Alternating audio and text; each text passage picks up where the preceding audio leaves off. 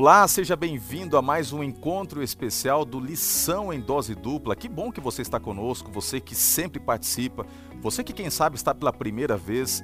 É muito bom sabermos que através do YouTube, do Facebook, também de várias é, streamings que nós temos aí, de Spotify e tudo mais, o áudio está chegando até você e você tem a oportunidade de conhecer um pouquinho mais sobre a Bíblia. Afinal de contas, Lição em Dose Dupla é uma oportunidade de conhecermos mais a palavra de Deus e hoje o reforço é duplo mesmo, porque eu estou com duas autoridades aqui que fazem o chão tremer. Quero apresentar para vocês, meus amigos. Ao meu lado direito está aquele que é o, o, o, pai de todos, Pastor Paulo. Que bom tê-lo conosco, presidente da Associação Paulista Sudeste. Olha que honra pela primeira vez eu recebo aqui nos átrios sagrados aquele que vai santificar ainda mais o ambiente. Pastor Paulo, que bom tê-lo conosco. Como é que você está, pastor? Pastor Roger, muito obrigado pelo convite. Eles já haviam feito esse convite outras vezes, às vezes não, não, não tinha dado certo ainda, mas agora deu certo e é uma alegria poder estar aqui. Uma das coisas que é a minha paixão. É, a lição da escola sabatina eu gosto demais, eu tenho minha reguinha, minha canetinha. Eu já assinei é, é, é, de maneira eletrônica, mas depois voltei. É, é, é maneira, né? Cada um é, se adapta. Mas é muito bom estar aqui, pastor. Obrigado pelo convite. E você que nos assiste, que nos ouve, é, para que você capte algo mais, para que você possa aprender, somar nos seus conhecimentos. E aqueles que também é, têm ali uma, um grupo à sua responsabilidade, que você possa é, ter uma informação a mais para compartilhar. Agora olha só, abram alas que o Espírito Jovem vai passar. Pastor Eduardo, que honra ter você aqui conosco. Tudo bem, pastorzão? Olá, Pastor Roger, tudo bem? Pastor Paulo, nossos irmãos que acompanham aqui o Lição em Dose Dupla.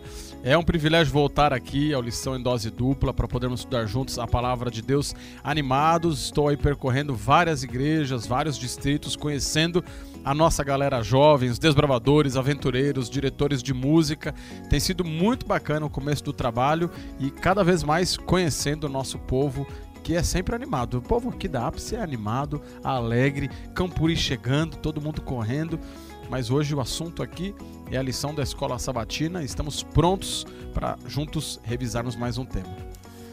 Com certeza, pastor, o povo aqui é top demais, esse público fiel que sempre acompanha e que vai expandindo o alcance do Lição em Dose Dupla. Muito obrigado a você que compartilhe. Se você não compartilhou, aproveita para compartilhar agora. Lembre-se que o resumo, a essência das principais ideias contidas na lição estão aí no link de descrição, tanto do YouTube quanto do Facebook. E se você está ouvindo aí e não assistindo, você pode depois assim que possível, entrar na transmissão do YouTube ou do Facebook da Ápice e baixar lá o conteúdo, a essência, em uma folha, temos ali direto ao ponto as principais ideias da lição. Você que é professor da Escola Sabatina, que bom tê-lo conosco eu espero que a partir de agora, aquilo que nós vamos conversar, as principais ideias, possam ajudá-lo é, na explanação da lição que ocorrerá nesta semana. Eu tenho certeza que Deus estará conosco conduzindo aqui esta conversa essa interação gostosa que nós vamos ter e que você agora esteja preparado também para buscar a presença de Deus, porque mais do que estudar, nós queremos que Deus esteja aqui conosco em todos os momentos. Pastor Paulo, o senhor nos dirige uma palavra de oração nesse momento? Sim, vamos falar com o Pai. Amado Pai, muito obrigado, Senhor, pelas oportunidades da vida, obrigado pela saúde, obrigado pela nossa família, a família de cada um das pessoas que seguem, acompanham, interagem com lição em dose dupla. Obrigado, Senhor, pela ainda termos a liberdade de poder se assentar eh, nas noites, nas manhãs e poder com a nossa reguinha, nossa caneta, ler a nossa Bíblia, grifar, aprender. Senhor, que agora nesse momento também, Pastor Eduardo, Pastor Roger, a mim, é que nós possamos ter mente clara para podermos transmitir o melhor e que os nossos alunos, as pessoas que assistem, é, as pessoas que interagem, eles também, Senhor, possam é, tirar o melhor proveito nós pedimos em nome de Jesus. Amém.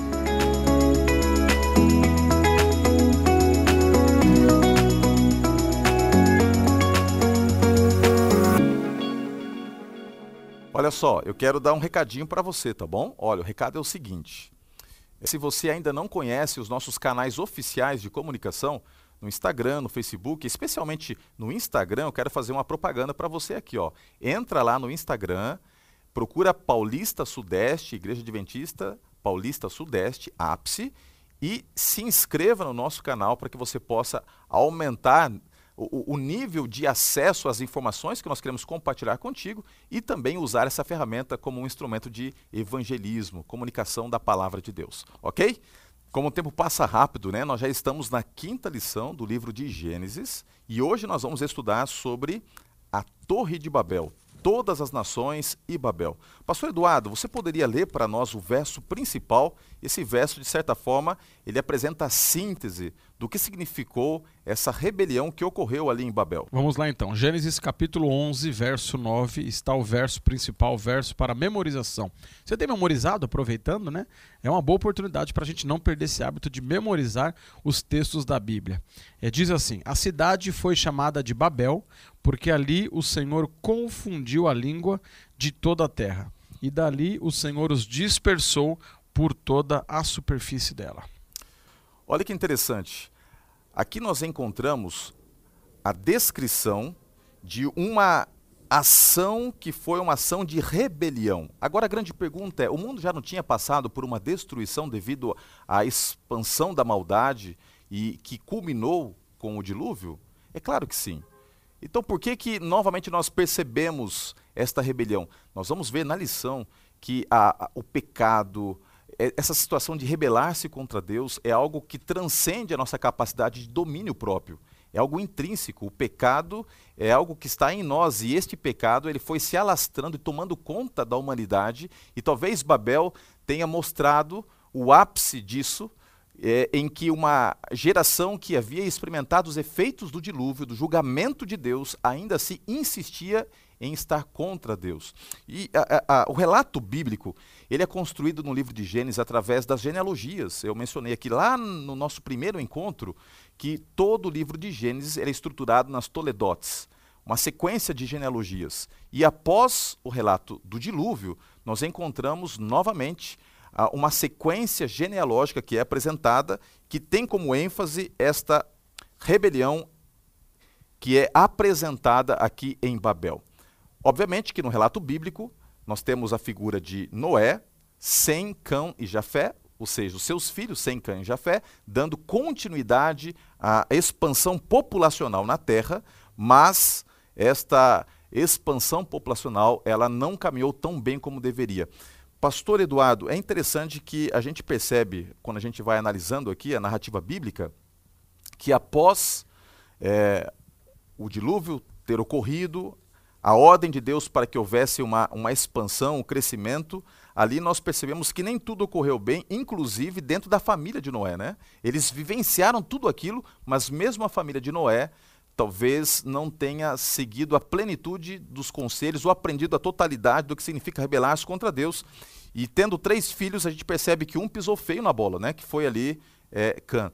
O que, que, a gente pode extrair da vida de Cã, essa maldição que foi dada? Qual foi a, a, as principais nuances que você tirou desse estudo específico aqui da Torre de Babel, mas previamente a isso, o, o relato que traz a maldição de Cã?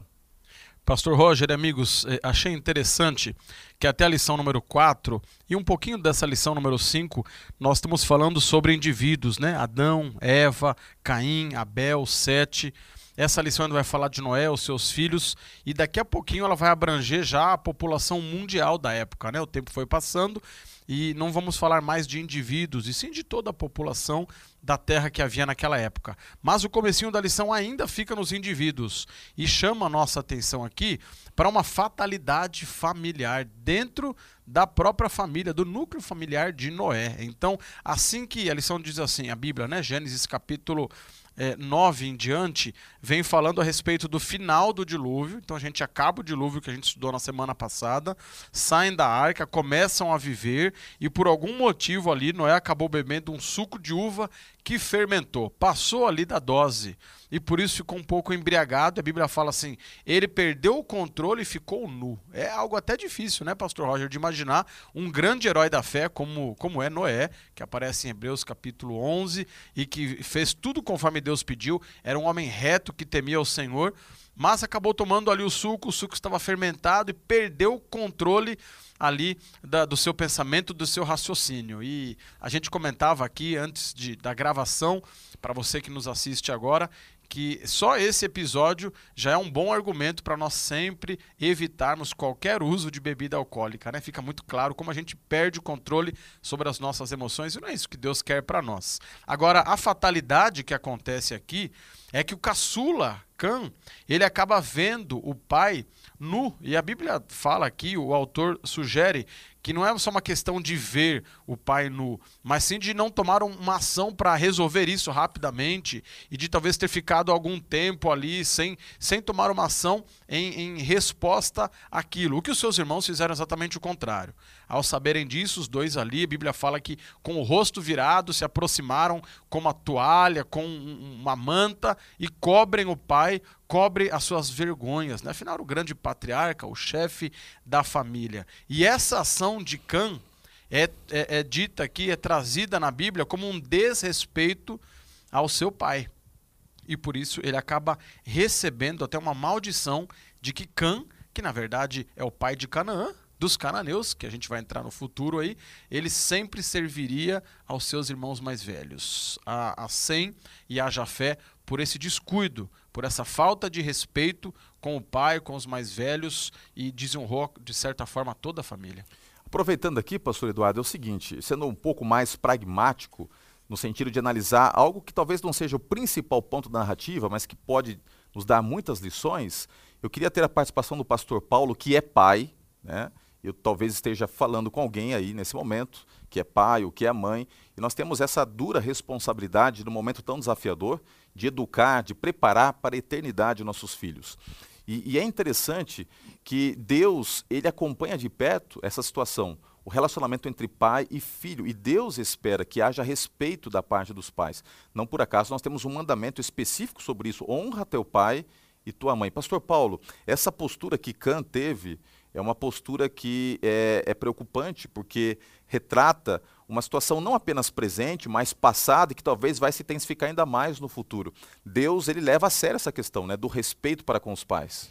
Lembrando que o episódio aí é muitos séculos atrás, um contexto assim bem patriarcal. Ali a cultura dos patriarcas, depois viria a nação hebraica e, e realmente a figura do pai e da mãe, mesmo mesmo sendo um mundo machista, mas veja o mandamento fala honra pai e mãe. Então, a, os dois os dois genitores, né, o pai e a mãe, eram muito respeitados. É, é, a palavra do patriarca era, sabe, ele era o sacerdote da família. Então, esse episódio é, uma infelicidade de Noé de tomar um suco de uva que passou do ponto, que fermentou, porque a, impressão, quando a gente lê rapidamente, dá a impressão que ele já saiu da arca, primeira safra, é, já aconteceu isso. Não. Eu imagino que deva, ele deva ter feito vários anos, várias safras, dava tudo certinho. Mas teve um, um momento, um, uma safra daquela, que deu errado, fermentou. Lembrando que eles não tinham refrigeração como hoje, eles não tinham os sistemas que nós temos hoje de, de envasar, de, eh, de pasteurizar o suco e assim por diante. Mas o resultado foi isso. E realmente, às vezes a gente lê e fala, mas só porque ele ficou nu? É que isso, no contexto patriarcal, e, e, e não é só o fato dele ter ficado nu dentro da sua tenda, mas o fato do filho mais novo ignorar completamente e, inclusive, ao invés de tomar uma atitude, ele sai fora na tenda. Primeiro, ele fica ali, a lição dá, dá a entender que ele, ele fica ali em volta, observando, olhando. E depois ele sai e ele comenta com seus irmãos. A Bíblia não dá todos os detalhes, mas dá a impressão que foi até um comentário meio pejorativo. não dá, né? o, o, fato é que Noé, é, quando ele volta da sua embriaguez, que o relato chega até ele, realmente ele não ficou muito feliz.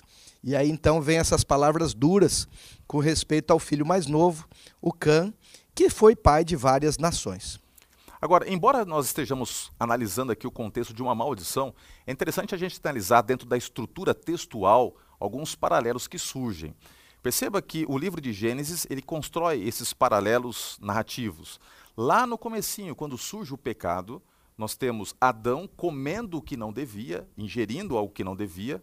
Na sequência, Gênesis 3 propõe uma maldição e também uma bênção, e por fim, um ato de cobertura da parte de Deus. Deus prepara vestes e cobre, apresentando através desta, desta situação que haveria provisão para o pecado, haveria redenção e que, embora o pecado tivesse é, exposto a fragilidade humana, sentenciado com a maldição de morte em toda, toda a estrutura existencial na terra, haveria salvação, haveria provisão de resgate. Por isso que vestes foram preparadas através de um cordeiro.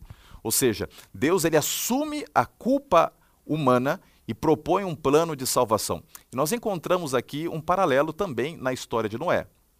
Ele ingere algo que não devia, na sequência nós temos maldição, nós temos bênção e também um ato de cobertura. Neste caso, os filhos estão ali cobrindo. E quando Deus vai apresentar aqui na narrativa do livro de Gênesis, o que aconteceu com a genealogia de Jafé, o que aconteceu com a genealogia de Sem né, e de Cã, nós entendemos que mesmo tendo ali um dos filhos sendo amaldiçoados, e é interessante que a maldição ela atinge Cã, atinge especificamente um filho de Cã, Canaã. A gente não sabe o porquê que há uma maldição específica para o filho de Cã, que foi que cometeu o ato. Né? É uma coisa para a gente talvez analisar com mais profundidade. Eu confesso a vocês que quero ainda estudar mais amplamente esse assunto, mas o certo é que a maldição é proferida sobre Cã, é proferida sobre o filho de Cã, Canaã, e de maneira extensiva acompanha toda uma geração, uma descendência,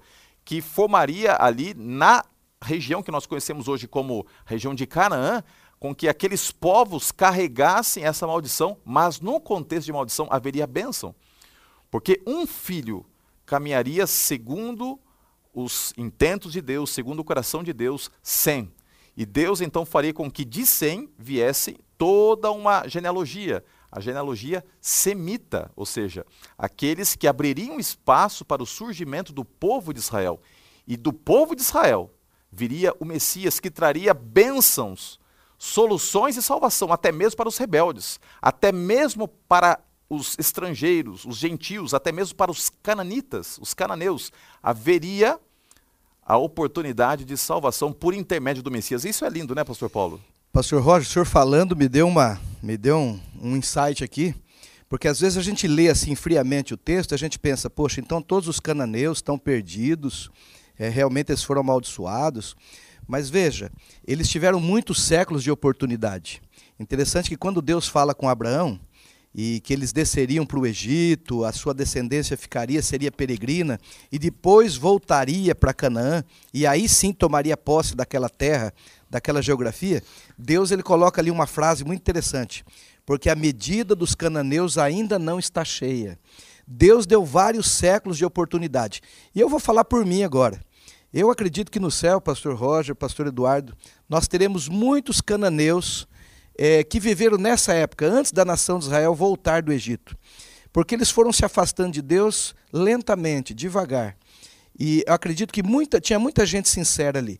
Inclusive, vou dar um exemplo aqui de uma cananeia, Raabe. Ela, quando o povo chega ali para tomar Jericó, ela era uma pessoa, embora tivesse uma vida complicada, mas ela se interessou pela história do povo de Deus, ela se converte para o Deus do hebreu e ela inclusive é salva, a gente sabe a história de Rabi, e ela está na genealogia de Jesus, uma cananeia por excelência. Então veja, no céu, é, é, todas as pessoas, todas as nações da terra tiveram suas oportunidades, inclusive a descendência é, do filho de Cã, é, Canaã, os cananeus, eles tiveram várias é, gerações de oportunidade. Deixa eu falar algo para você que está participando do nosso estudo aqui. Olha só, você pode aproveitar aí e, quem sabe, também deixar o seu comentário. Qual foi a parte que você mais gostou da lição? Dar alguma, algum insight que você tenha tido aí compartilhando conosco através de um comentário. Sempre é legal, eu sempre assisto as transmissões, leio cada um dos comentários e vai ser muito bom ver a sua participação, que talvez ajude também outros que estão aí participando através de, de uma situação pontual que você coloque aí, a elucidar mais a questão e assim por diante. Deixa eu falar algo para vocês que estão participando. É interessante que há uma preocupação no livro de Gênesis, como eu mencionei, de focar nas genealogias. Eu, quando era meninão, não gostava de ler genealogia. Quando chegava nessa parte eu pulava. Até que eu fui entendendo que existem muitas riquezas contidas nesta parte específica da Bíblia que muitas vezes é desprezada, a, a parte genealógica. É, Pastor Eduardo, quando a gente vai para o livro de Gênesis, a gente percebe que existe uma preocupação em se contextualizar a história, né? ligar as ações descritas, as histórias, dentro de uma estrutura temporal para que seja confirmado isso como sendo algo real. Quando a gente estuda a genealogia, a gente pode tirar algumas lições interessantes. E toda essa narrativa que vai culminar com a rebelião em Babel, ela é colocada num contexto temporal genealógico, certo? O que, que a gente pode extrair mais desse ponto interessante que é, apresenta, é apresentado aqui no livro de Gênesis? É verdade, pastor Roger, que o capítulo 9 e 10 de Gênesis, eles estão preparando o terreno da narrativa para chegar finalmente no episódio da Torre de Babel. E você mencionou sobre genealogias, eu quando era mais menino, eu gostava não de apenas ler genealogias, mas eu gostava de ficar vendo ali quanto tempo viveu, quanto tempo teve filho, quanto tempo viveu depois do filho e com quantos anos morreu. Eu ficava fazendo umas tabelinhas em casa. Nossa, esse viveu tanto, esse viveu tanto. E sempre me chamou a atenção Lameque, o pai de Noé, porque a Bíblia diz que ele viveu 777 anos. E eu, como menino, claro, esse número me chamava a atenção, né? 777, viveu bastante. E fazendo a continha na lição dessa semana, a gente percebe que por pouco Noé não conheceu Adão. Então, viviam tanto tempo na antiguidade que a lição falou assim que o Adão morreu quando o pai de Noé teve 56 anos, o Lameque. E Noé nasceu quando o Lameque tinha aproximadamente 182 anos. Ah, pastor, é muito 56 para 182? Não para quem viveu mais de 700, né? Então Noé, ele se torna o elo que conecta o mundo antes e depois do dilúvio todo mundo que veio depois que a arca parou ali no Monte Ararat e a vida foi sendo ali multiplicada, Noé era o personagem principal que conectava os dois mundos. Ele conheceu o mundo antes do dilúvio e depois. E aí a Bíblia traz toda uma genealogia, e pelo menos por três grandes motivos. Primeiro, que a lição aqui nos traz. É, primeiro motivo, são pessoas reais. Quando você lê a genealogia, nome de pai, nome de filho, e depois o avô, e quem gosta é, de, de, de estudar esses nomes, percebe que a Bíblia está contando a vida de pessoas reais. Não é ficção, o que a alta crítica às vezes fala, não, isso não existiu. Não, é verdade. Está aqui o pai, o filho, o neto, o bisneto e assim por diante. Segundo ponto, mostra a linha contínua da história de Adão e vai passar pelos patriarcas, como Noé, principalmente, depois vem Abraão, uma grande figura, depois vem Davi, uma outra grande figura, e vai chegar lá na outra ponta, que é Jesus Cristo. Então a genealogia está completamente conectada com a história desse planeta e de como Deus participa dela. E por fim, Pastor Roger, também é, é bom nos lembrarmos que a genealogia mostra para gente como o pecado ele é terrível porque no final de cada verso, de cada frase, termina sempre da mesma forma. Gerou filhos, viveu tantos anos e descansou. Para uma comunidade que há pouco tempo vivia a imortalidade em Adão e Eva, agora o efeito do pecado, ele é e continua sendo devastador, porque no final, cada frase da genealogia diz que a pessoa gerou filhos, mas acabou morrendo. Eu não creio que Deus, é, obviamente, tenha ditado as palavras. Alguns é, segmentos teológicos acreditam na inspiração verbal, ou seja, que Deus ditou palavra por palavra. Eu não creio nisso. Eu creio que Deus ele trabalhou é, na mente dos profetas. Deus também afetou as palavras de maneira tal que algumas palavras não foram colocadas aleatoriamente. Deus queria que aquelas palavras estivessem mas não foi um, um, ditado ali palavra por palavra. Mas me impressiona também pensar nessa estrutura de genealogia de que Deus ele queria mostrar que existe algo muito maior do que apenas a história de um ou de outro. Existe conexão e todas as histórias conectadas nos apresentam um campo ainda mais amplo, que é a história da salvação, o plano da redenção. E não por acaso, pastor Paulo, quando a gente estuda a genealogia, nós entendemos que desde o pecado até os nossos dias se passaram aproximadamente seis mil anos. Então, é esse contexto de que a gente entende que aproximadamente a cada dois mil anos Deus está interferindo na história para executar o plano da salvação. Nada disso seria possível é, ter o entendimento se não fosse toda essa estrutura genealógica que a Bíblia apresenta. A Bíblia, as histórias bíblicas não surgem do nada. Imagine um quadro na sua casa sem a moldura, ficaria meio estranho, mesmo se fosse pintado por um artista famoso. Então a moldura valoriza o quadro. A história, as datas, os anos, a genealogia é a moldura. Então a história da salvação dos patriarcas, da, das pessoas, é, mais tarde da nação de Israel, mais tarde a, a, vinda de Jesus, a primeira vinda de Jesus, ali o Messias, tudo isso tem uma, um contexto. E eu queria dizer, o pastor Eduardo estava dizendo, eu lembrei de um detalhe aqui, é, por que das genealogias, por que dos números que aparecem ali. É, há uma crítica hoje, há um grupo de críticos que dizem assim: ah, mas Adão viveu 930 anos, o Matusalém, o Noé, ah, mas os anos daquela época não eram iguais aos anos de hoje. Eu gostaria de dizer para você o seguinte: o mesmo autor lá do começo de Gênesis, que diz que o homem vivia 900, 950, 960, 930, é o mesmo autor que escreve o final do livro de Gênesis, que diz que José viveu 110. E ele não mudou o sistema de calendário ao escrever esses capítulos de Gênesis. Era o mesmo calendário. Tá certo que não era um calendário solar, pastor Roger, pastor Eduardo, era um calendário lunar, eles se baseavam na lua. É, o ano era de 354 dias, mas como fazer para corrigir isso? A cada três anos e meio, eles acrescentavam um mês a mais. Então, de quatro em quatro anos, o calendário era ajustado. Então, quando a Bíblia diz que Adão viveu 930 anos, foi 930 anos mesmo. E quando a Bíblia diz que José viveu só 110, pouco tempo depois, já estava vivendo bem menos, tá certo? A nona parte de Adão, então é o mesmo calendário. Então os críticos eles ficam meio sem saber explicar por que, que esse aqui 969, esse aqui 110. É o mesmo calendário. Então realmente é, essas genealogias são importantes e elas dão dicas para a gente. Elas dão dicas para nós. Né? Então, por exemplo, o pastor Eduardo estava falando ali, né, de que é, quando, quando Adão morre, o Lameque, ele tinha 56 anos de idade. Então, veja, 56 anos de idade, eu tenho 55. É quase, tá quase aí, né? Tá quase ali. Então, veja, eu tenho já muita história para contar nesses 55 anos. Se eles foram contemporâneos por 56 anos, veja, aí vem a transmissão oral do Gênesis.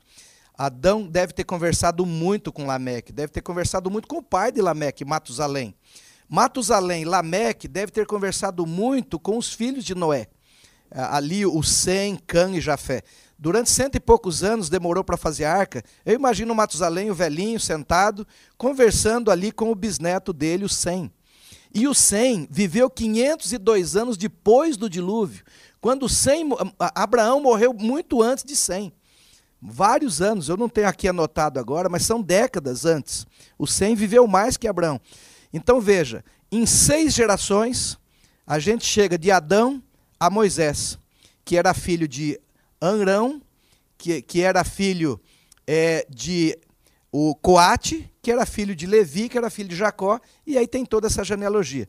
Então veja, é, Noé, quando ele está ali no deserto, aliás, o Moisés, quando ele está ali no deserto escrevendo o livro de Gênesis, muitas informações ele tinha de família.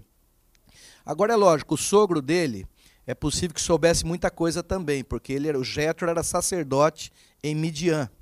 Ele também conhecia bastante coisa, então acho que somou o conhecimento de Moisés com o de Jetro, mais a revelação que o pastor Roger estava falando agora. É possível que Moisés tenha usado uma ou outra fonte, já a escrita estava começando, já estava sendo inventada naquela época, a escrita alfabética, mas é possível que alguém deva ter escrito alguma coisinha também, no qual Moisés leu e então, agora, somado com a revelação, nós temos essa pérola maravilhosa que é o livro de Gênesis. Pastor Paulo, muito obrigado, viu? Enriquecedor o comentário, muito legal a gente poder analisar o porquê, os paralelos, a, a, a expansão temporal das genealogias. Eu quero fazer o último insight antes de virar a chavinha e abordar uma outra temática do texto bíblico que é apresentado na lição da Escola Sabatina, que é o paralelo justamente do efeito do pecado sobre a estrutura existencial. Por que, que os primeiros habitantes da Terra viviam tanto e nós hoje vivemos tão pouco? O pecado ele tem um efeito degenerativo progressivo. A cada ano você vai percebendo que a humanidade vai sendo mais impactada. E não apenas é desfigurada no aspecto moral, no aspecto espiritual, mas no aspecto físico. O pecado foi encurtando a vida. E Deus assim permitiu, porque se nós vivêssemos hoje num contexto em que homens como Hitler, é, pessoas totalmente entregues ao pecado, vivessem 300, 400, 500 anos, imagine como nós estaríamos hoje inseridos. Que mundo seria esse? Onde o mal se perpetuaria por décadas, por séculos na vida de uma pessoa? Já pensou? Então Deus, para salvaguardar o plano da salvação, permitiu que os efeitos do pecado encurtassem a existência humana.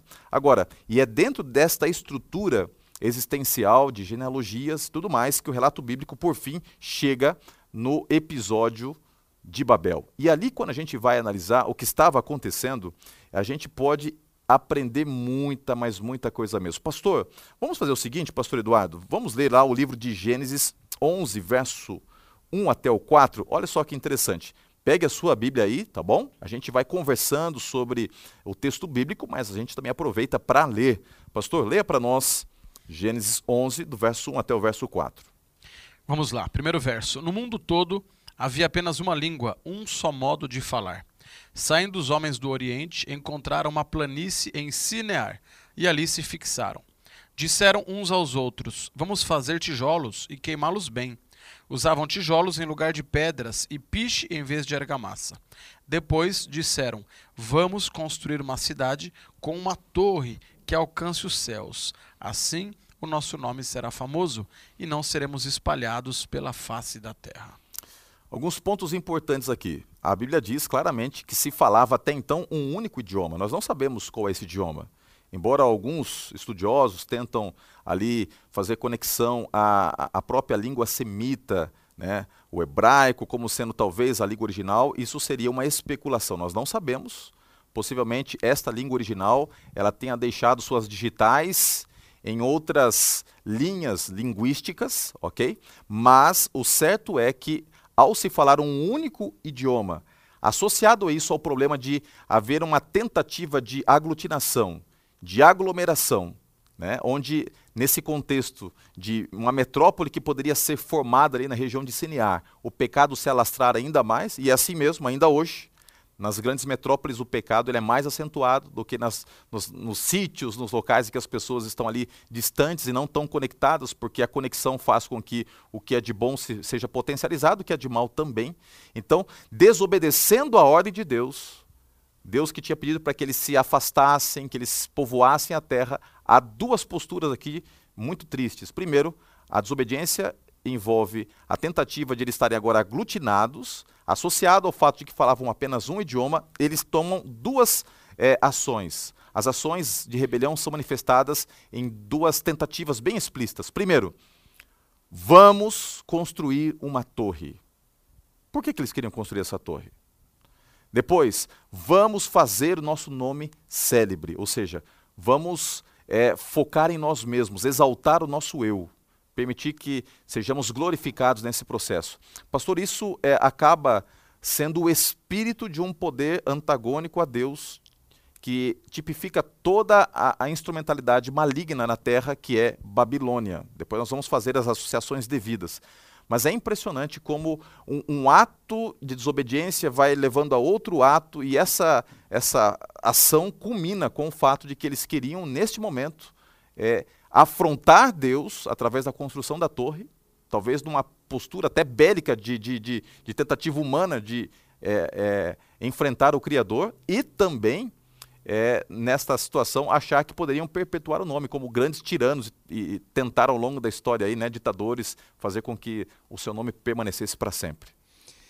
Pastor, é, é realmente, e, e, esse nome Babel, e depois dá, dá origem à antiga Babilônia, de Hammurabi, né, a, a, a Babilônia mais antiga, e depois passa-se os séculos, aí vem a Neo-Babilônia, Nabucodonosor, e aí essa Neo-Babilônia passa também, vem a Pérsia, a Grécia, Roma, a gente conhece a história.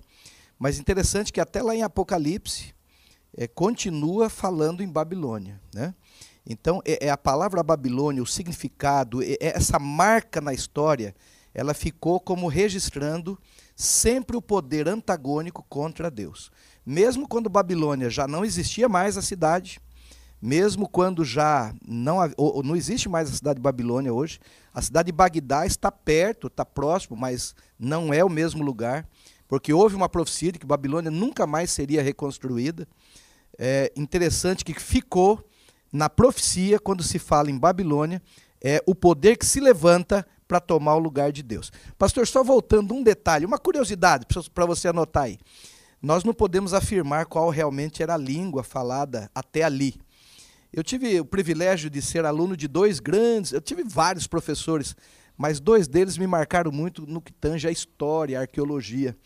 Eu fui aluno do pastor Orlando Ruben Ritter e fui aluno também do professor Schwantz, professor de arqueologia. É, o pastor Orlando Ritter ele, ele tinha uma, uma suposição, uma, era apenas um palpite. Nós não podemos, como o pastor Roger disse, não podemos afirmar. É, na realidade, a, Adão aprendeu a falar com Deus. A língua que Adão falava, ele aprendeu de Deus. E ele fala com a sua esposa Eva. Eles têm os primeiros filhos, Caim, Abel. É, a gente já estudou o que aconteceu. Abel foi morto, Caim fugiu, teve que ir para outro lugar. Mas daí tem Sete. Sete teve um filho chamado Enos. E aí vai falando dos patriarcas ali, o Enoque, o Matusalém. E nós chegamos nos dias de Nimrod, de Peleg, os dias da Torre de Babel.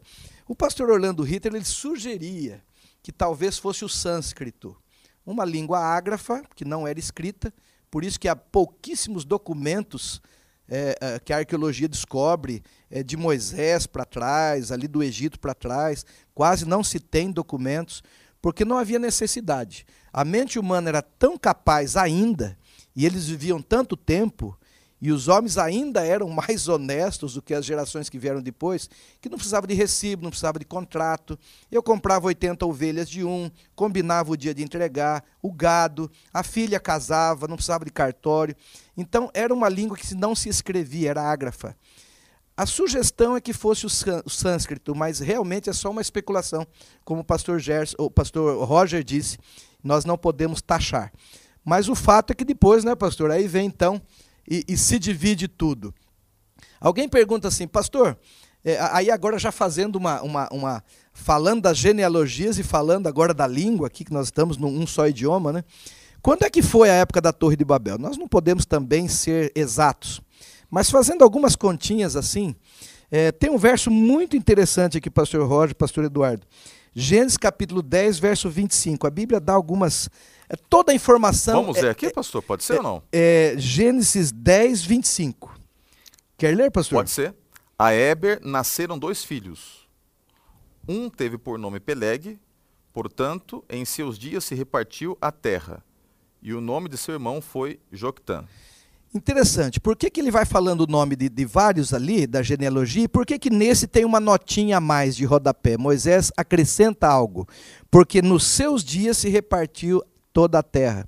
A impressão que dá, a gente não pode também ser categórico, é que foi nos dias de Peleg, filho de Eber, que realmente houve a dispersão.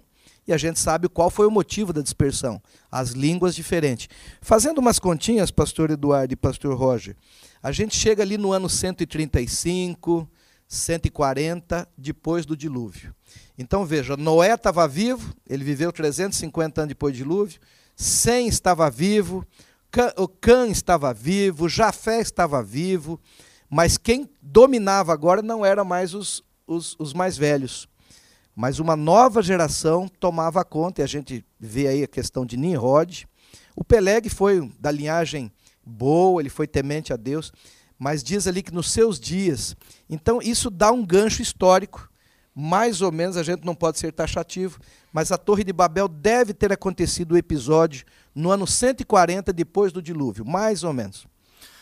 E, e, é interessante que esse episódio, pastor Eduardo, é um episódio que ele foi tão marcante, tão marcante, que como o pastor já fez de maneira muito propícia aqui toda uma conexão histórica, é, é um episódio que ele vai percorrer toda a narrativa bíblica como uma representação da intencionalidade do mal, que é afrontar a Deus né, e tentar é, fazer com que esta postura se torne célebre, né, como que ela seja uma postura que perdure ao longo do tempo. E não por acaso nós temos em todas essas situações Deus interferindo, Deus agindo. E antes de nós falarmos um pouquinho especificamente sobre a ação de Deus, que foi uma ação de botar um limite, de estabelecer um julgamento, eu queria que você fizesse, de repente, uma comparação com o que nós encontramos no Apocalipse, essa postura né, de rebelião que há em Babel, que se repercute em Babilônia, né, Babilônia física, e que é tipificada pela Babilônia espiritual. Pastor Roger, quando você olha para esse povo que está se rebelando, você nota duas grandes coisas importantes. Primeiro, eles, eles estão construindo uma torre, a Bíblia fala, para chegar até os céus. E o relato do dilúvio nos informa de que não houvesse monte, por mais alto que fosse, que a água não tivesse coberto. Então, os homens, os animais procuraram as partes mais altas, mesmo assim não foi possível. Pensando nisso, eles estão construindo uma torre que pudesse ser talvez mais alta do que todos os montes que haviam antes disso para que pudessem prolongar a sua vida, temendo uma nova destruição. Mas aqui tem um ponto.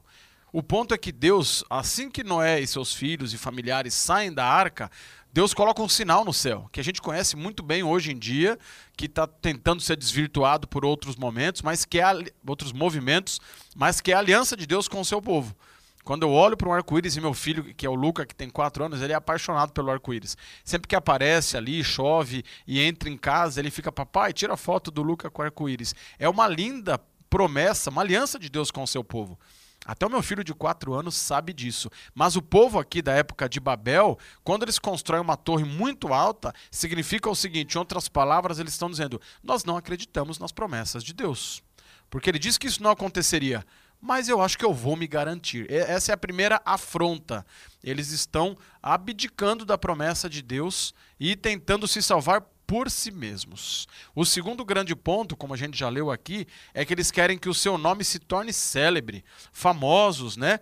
E o livro de Isaías, o profeta deixa claro que essa é uma prerrogativa exclusiva da divindade, de Deus. É Deus que tem o seu nome conhecido. O nome famoso é de Deus, que é o criador e o salvador de cada um de nós. Então, não apenas eles descartam a promessa de Deus, como eles estão se colocando no lugar do próprio Deus. Então, veja a maldade humana pouco tempo após o dilúvio, nas continhas aqui que o pastor Paulo compartilhou com a gente, as pessoas já descartaram Deus da sua vida e estão vivendo do seu jeito, colocando é, como se eles fossem os próprios deuses da sua vida. É aí que tem então a, a semelhança com o livro do Apocalipse.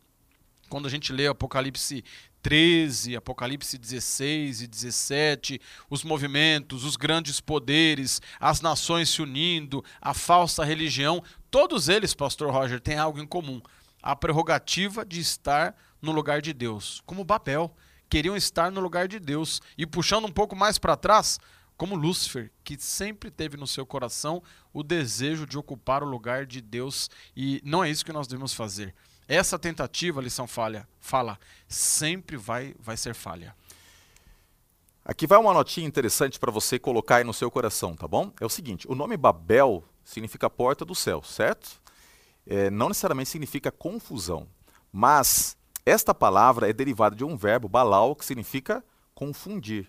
Ou seja, quando a gente analisa esses dois contextos, a ideia que nós temos é o seguinte: quando o ser humano, na sua audácia, ele tenta chegar à porta dos céus para afrontar a Deus, dizendo o seguinte: eu posso estar onde você está, eu posso fazer o que você faz e posso te superar, sempre isso vai redundar em confusão e derrota. Só que até mesmo quando Deus vai estabelecer a sua justiça e ele se levanta para isso, ele é gracioso, ele é misericordioso. Olha a postura de Deus. Quando a gente vai para a Bíblia, nós percebemos que Deus ele tem uma postura muito linda, sublime, que caracteriza realmente a sua essência. É, Deus ele decide descer. Qual foi a postura de Deus? Você está com a sua Bíblia aberta? Não está? Então leia comigo lá. Gênesis capítulo 11, verso 5. Diz assim: Então desceu o Senhor para ver a cidade e a torre que os filhos dos homens edificavam. E o Senhor disse: Eis que o povo é um, e todos têm a mesma linguagem. Isto é apenas o começo. Agora não haverá restrição para tudo o que intentarem fazer. Vinde, desçamos e confundamos ali a sua linguagem. A postura de Babel foi tão chocante que houve uma reunião na divindade. Pai, Filho e Espírito Santo decidiram que precisavam agir. Agora o que me chama a atenção, pastor Paulo, é o fato de que Deus, ele não precisava descer para ver. Deus é onisciente. Ele sabe todas as coisas, ele não está limitado pelo espaço. Mas a empatia, a imanência de Deus é evidenciada quando ele toma a decisão de descer. Deus desce, Deus literalmente desce. Deus sai do seu trono, Pai, Filho e Espírito Santo, e eles chegam até aquele local, na colina, ali na, na planície de Sinear, para poder estabelecer o juízo. O ato de descer, de misturar-se com a humanidade e de agir não de longe, mas de perto, mostra o seu amor, mostra a sua graça. Isso é bonito, não é, pastor? A Bíblia fala, pastor Roger, em vários lugares, do ato de Deus vir e se aproximar do homem. A gente sempre vê Deus indo à procura do homem. Adão pecou, se escondeu. Deus, ali, Adão, onde estás? Né? O, o, o Jonas, ele, ele vai, foge de Deus, se esconde, Deus vai atrás de Jonas. É, e assim por diante. Veja, o Filho do Homem veio buscar e salvar o que se havia perdido. E aí nós temos João 1,14, porque o Verbo se fez. se fez carne e habitou entre nós. A palavra habitou significa montou a sua tenda, ali na, na linguagem semita. Então, esse fato de Deus atravessar o abismo e vir atrás do homem, né? Deus, ele é onisciente, ele poderia, Deus vê tudo. Então, esse fato, a pergunta que você fez, por que, que Deus ele tinha necessidade de descer? Ele diz aqui, ó, desçamos, né? E outra, está no plural. Então, uhum. então não era só uma pessoa, né? A divindade. A divindade, eles vêm. E, e, aqui também diz o seguinte: uma coisa, às vezes as pessoas dizem, mas não tem o livre-arbítrio? Eu não posso escolher o meu caminho, as minhas coisas? É, como que é? é Deus intervém?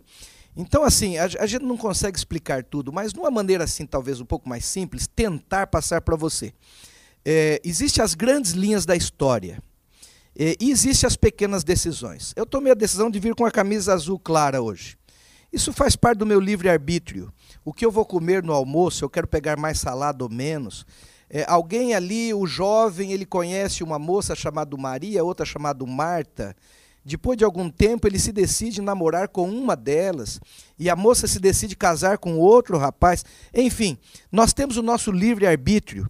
Só que o nosso livre-arbítrio funciona dentro dessas duas grandes linhas da história, Pastor Roger e Pastor Eduardo. Quando nós, seres humanos, extrapolamos essas grandes linhas da história, Deus age. Deus intervém. Então, nas pequenas decisões do dia a dia, Deus nos deixa livre. Isso chama-se livre-arbítrio. Mas quando nós extrapolamos a tal ponto que a gente coloque o plano da redenção em jogo, em risco, Deus intervém. Então veja, Deus interveio no Éden quando o homem pecou. Deus, a, a, o dilúvio foi uma intervenção de Deus. Se Deus deixasse por conta, ele disse: olha, não ia salvar ninguém. Então Deus, quando está as últimas famílias ainda ali crendo, Deus intervém e manda Noé fazer um barco. 140, 130, 150 anos depois do dilúvio, já estava todo mundo, quase todo mundo corrompido. Deus vem e intervém ali na Torre de Babel. O nascimento de Cristo. É, Senaqueribe cercou Jerusalém com quase 200 mil homens. Veja, tinha 30 mil pessoas dentro de Jerusalém. Desses 30 mil, devia ter uns 5 mil que eram soldados só. E ele cerca com 200 mil pessoas, Isaías capítulo 37, 38, vemos a história ali. Isaías, o profeta, estava dentro de Jerusalém, o rei era Ezequias, ele ia massacrar Jerusalém. Deus interviu, Deus mandou um anjo. Quantos anjos Deus tem? Miríades e miríades. Deus mandou um. E naquele, naquela madrugada, 185 mil soldados assírios morreram e o Senaqueribe voltou para Nínive. E a Bíblia diz que ele morreu lá. E ainda nessa linha de raciocínio, eu me lembrei de um fato aqui, inclusive extra-bíblico, porque muita gente diz, ah, mas essas histórias são bíblicas. Eu, tem muita gente que diz, eu não creio na Bíblia e tal. Então, agora um fato histórico extra-bíblico, que esse não tem como a pessoa não acreditar, porque é real. É, no século XVII, a Espanha era o maior país do mundo. É, a língua é, hispana era falada em quatro cantos do mundo.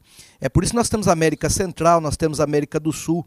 Quase todos os países falam espanhol e muitos outros lugares do mundo. Veja, a Espanha era o país mais rico, mais poderoso, e eles possuíam uma armada chamada Armada Espanhola. Inclusive, a, a história diz a, a invencível Armada Espanhola. Eles tinham 150 galeões, mas nesse episódio eles vão com 130 deles a Armada Espanhola, eles vão para cercar o país da Inglaterra, que era o último reduto protestante, ali onde as pessoas eram evangélicas, né? E o país da Espanha, um país católico, eles estão indo para tomar a, Inglaterra. E veja, o dia estava calmo, ensolarado, bonito. Eles entraram com a armada espanhola, os 130 navios no Canal da Mancha, que divide a ilha da Inglaterra, ali da França, do, do continente europeu. E realmente eles iam tomar. É, se Deus não, não, não intervisse ali, possivelmente hoje a Inglaterra é, seria. É, eles falariam espanhol hoje. E possivelmente a história seria completamente diferente, inclusive das colônias americanas e das igrejas presbiteriana, batista, adventista, metodista. Mas veja, quando eles entram com os navios e eles vão abordar a ilha, eles vão tomar, vem uma tempestade do nada. E sem a Inglaterra disparar um canhão, dos 130 navios, 90 e pouco deles foram a pique ou foram destroçados.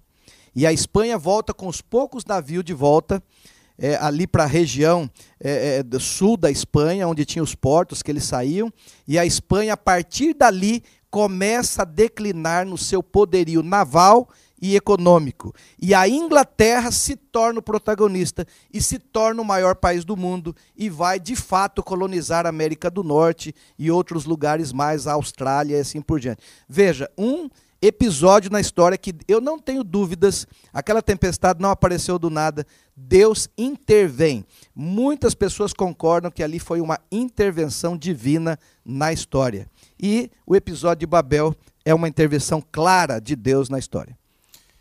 E realmente Deus interferiu na história. Deus desceu, Deus agiu, Deus confundiu, Deus estabeleceu uma multiplicidade linguística, eles não conseguiam mais se entender.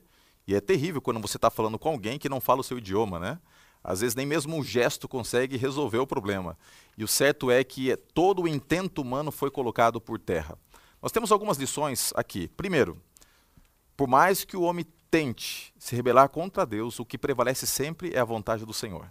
Deus sempre vai se manifestar e no tempo certo, do jeito certo, ele vai estabelecer os seus desígnios. Deus, ele venceu Babel e Deus sempre vencerá e vencerá também a Babilônia final, estabelecendo aqui o seu reino eterno. Pode confiar na profecia, Deus não falha. O que ele assegura, ele cumpre. Uma outra coisa importante que nós temos aqui de lição nesse texto é que Deus ele estabelece graça. Ele poderia ter eliminado aquele bando de rebeldes. Ele poderia ter mandado ali raios do céu e ter consumido, mas ele escolheu a estratégia da confusão. É como se Deus estivesse dizendo o seguinte: olha, já que vocês não estão obedecendo, em vez de eliminá-los, eu vou ajudá-los. Vem cá, se afastem. Povoem a terra. Deus já estava com o seu coração marcado por toda a situação do dilúvio. Ele não quis estabelecer novamente naquele momento uma destruição em massa. Ele dá uma oportunidade de recomeço e então aquela estrutura de rebelião é dispersa. Um outro ponto importante que nós podemos aqui entender é de que, por mais que o homem tente alcançar a Deus, por mais que o homem tente por si mesmo obter as coisas, a salvação, a intervenção e até mesmo a possibilidade de redenção sempre vem do Senhor. Portanto, assim, de uma aplicação histórica deste fato, nós tiramos a, a ideia de que a salvação nunca é pelas obras, a salvação sempre será pela graça por intermédio da fé. Sempre a iniciativa, a direção e a execução final vem do Senhor. E nós vamos terminar falando sobre um tema importante e passou tão rápido, né? Mas como está sendo gostoso ser associado por essa dose dupla de reforço extra aqui, viu? Esses dois são poderosos. Eu quero que você já escreva um abaixo assinado aí para que eles voltem mais vezes, né? Eu vou ficar muito feliz de ser assessorado aqui por esses dois teólogos aqui. Mas é interessante que nós podemos extrair uma lição de redenção. Até mesmo quando Deus está julgando, Ele está salvando, né? E, e o, o final dessa história nos mostra a graça de Deus, não é verdade, pastor Eduardo? É verdade, pastor Roger, porque veja, aqui no final da lição fica claro para nós que a mesma ordem que Deus eh, deu para Adão e Eva, ele repete para Noé. E porque o contexto é o mesmo, é o início da humanidade, da história da humanidade. E a ordem que aparece em Gênesis 1:28 é multipliquem-se e encham a terra. E essa ordem aparece novamente em Gênesis capítulo 9, verso 1, multipliquem-se e encham a terra. Então, o ato de permanecerem unidos, como o povo aqui da torre menciona, para que não sejamos espalhados pela terra é um ato contra o desejo de Deus para a própria vida deles. É por isso que Deus, como disse aqui há pouco o pastor Paulo, ele, ele se manifesta. Agora você pode pensar, puxa vida, mas não é bom que os irmãos vivam em união? A Bíblia diz isso. Por que, que Deus está batalhando tanto para que eles não fiquem juntos e, e unidos? É porque Deus sabe todas as coisas, né, meus irmãos? Então nós entendemos que eles estavam usando esse poder de união para o mal, não para o bem, diz aqui a lição. Queriam tornar o próprio nome célebre, um poderoso reflexo da sua arrogância e orgulho. Era um desafio aberto contra Deus. Então, perceba que aqui tem misericórdia e o ato redentivo de Deus para com esse povo. Não, não, não fiquem juntos. Não é o melhor para vocês. Eu tenho os melhores planos para vocês. Encham a terra, multipliquem-se. Então, até no ato de separá-los, é misericórdia e redenção de Deus para com eles, já que o, o, o desejo, o intento do coração deles era ruim era mal, era de, de, proliferar a maldade. E, e infelizmente, apesar de Deus tê-los separado, a lição de quinta-feira termina dizendo assim que aquela confederação, aquele grupo foi fundado de um modo revoltoso. Era um reino estabelecido para exaltação própria, no qual Deus não poderia ter domínio e nem honra. Deus ainda tentou salvar aquelas pessoas que estavam procurando um caminho distante dele, do Pai Celeste. Mas mesmo com as, as chances que Deus lhes deu, eles, eles não aceitaram e preferiram viver o caminho. Agora eles estão selados, né? A pergunta é para nós nos dias de hoje. Eu tenho tentado viver a vida do meu jeito, eu tenho permitido que o Senhor estabeleça os seus planos e os seus projetos para mim. Porque o plano de Deus é sempre o melhor para mim. E sem Deus não há salvação, não há eternidade, não há futuro para nenhum de nós que seja. Então, esse sempre vai ser o melhor caminho. Permitir que Deus seja o dono e esteja no comando da vida de cada um de nós. Relembrar também é viver. Eu lembro da minha vovozinha, vovó Zuleika, e muitas vezes fazendo culto, eu me assentava no colo da vovó e ela sempre falava o mesmo versinho, sempre o mesmo versinho. Porque tudo que outrora foi escrito para nosso ensino foi escrito para que através da consolação das Escrituras tenhamos esperança. Naquele tempo eu não entendia muito bem o que Paulo estava dizendo ali em Romanos 15. Mas, na verdade, hoje, com uma visão um pouco mais ampliada sobre o que significa o plano da salvação, eu entendo que todos os registros históricos ali ficaram para que nós pudéssemos entender que o Deus que conduziu a história do passado é o Deus que conduz a história do presente e é o Deus que dará o desfecho para a história no futuro. E esse Deus nos permite aprender com o passado. Aprender com o passado. Eu queria desafiar você nesse momento a fazer uma reflexão. Nós temos aqui um contraste: a ação de Deus salvando e a rebelião de Babel. Nós seremos cada vez mais apertados por esse desfecho de uma batalha espiritual em que Satanás está regimentando muitos poderes, formando uma grande confusão, uma Babilônia espiritual, e como remanescente, nós somos a resistência. Nós somos aqueles que se opõem a isso. E, portanto, que ao recebermos de Deus força, possamos nos colocar contra os ataques de Satanás e assim recebemos um dia não apenas a certeza da manifestação de Deus, mas também a certeza da salvação. Enquanto grande parte das pessoas estarão recebendo a destruição e o juízo final, poderemos receber a redenção eterna. Que gostoso será isso. E nós vamos agora orar por você, exatamente por você. Não se esqueça de acessar o conteúdo, a essência principal, compartilhar, especialmente você que é professor, você que faz parte aqui da ápice como professor, você pode baixar sempre o resumo, entregar para os seus é, alunos, você que é diretor da escola sabatina, compartilhar com seus professores. Nossa é, principal intenção aqui é ajudá-lo através desse programa como uma ferramenta para que você possa extrair coisas ainda mais profundas que te ajudem na explanação da lição e também no seu próprio crescimento espiritual. Vamos conversar com Deus. Pastor Eduardo, você nos abençoa com a oração final? Vamos orar. Pai querido que está nos céus, nós agradecemos a Ti, ó Pai, pelas bênçãos que o Senhor tem derramado sobre cada um de nós, pela nossa vida e pela certeza de que o Senhor tem caminhado ao nosso lado no decorrer da história. Pai, nós damos uma lição importante, decisiva, que nos traz a pergunta do lado que estaremos defendendo. Queremos todos, ó Pai, estarmos longe da Babilônia e sermos considerados os teus filhos fiéis.